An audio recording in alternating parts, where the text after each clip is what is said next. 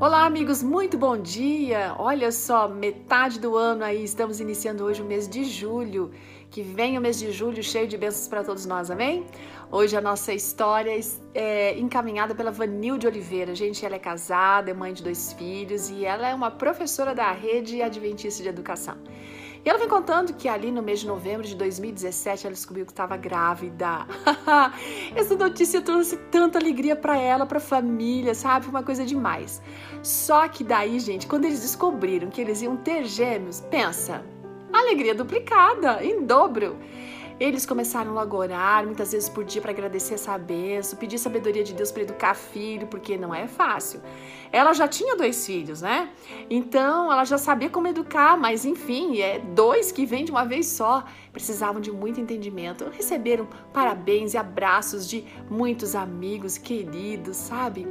E assim foi, com todos os cuidados, fazendo os planos para a chegada daqueles dois que estavam ali se formando dentro do seu ventre.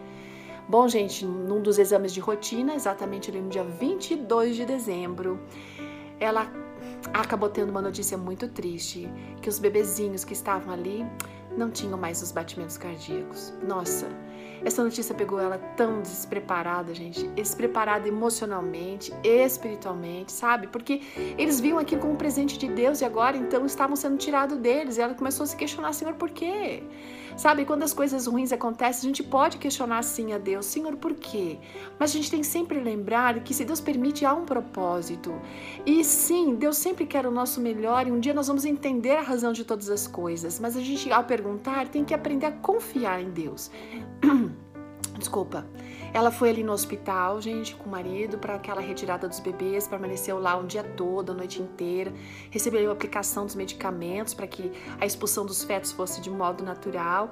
Aí ela teve aquelas dores fortes que iam e voltavam, né? E num momento desses, ela necessitando de conforto, ela perguntou mais uma vez a Deus: Senhor, por quê? Qual o propósito disso? Eu tenho que aprender alguma coisa em relação a isso? Será que eu preciso mudar alguma coisa? O que, que eu preciso aprender a fazer? Sabe que naquele momento ela sentiu um leve vento que entrou pela janela do quarto e isso fez com que ela se lembrasse de uma parte do verso 3 do Salmo 121 que diz assim: que aquele que cuida da gente, ele não dorme. O verso diz assim: ele não dormitará aquele que te guarda. Sabe, ele não cochila. Esse dormitará quer dizer, ele não vai cochilar nem um instantinho. Então, quando todo mundo estava dormindo, os médicos e enfermeiros estavam ausentes, as suas companheiras de quarto estavam descansando, naquele momento Deus a lembrou de que ele não dorme e que ele estava ali com ela e que estaria com ela em todos os momentos. Sabe? Aquele Deus que se manifestou para ela naquele momento de uma forma diferenciada, suave, fez com que ela entendesse que, da mesma maneira como ele esteve com ela naquela noite, ele sim traria o conforto que tanto ela necessitava. Hoje ela agradece a Deus porque ela tem a certeza de que cada dia pode estar sim sob a guarda desse Deus maravilhoso.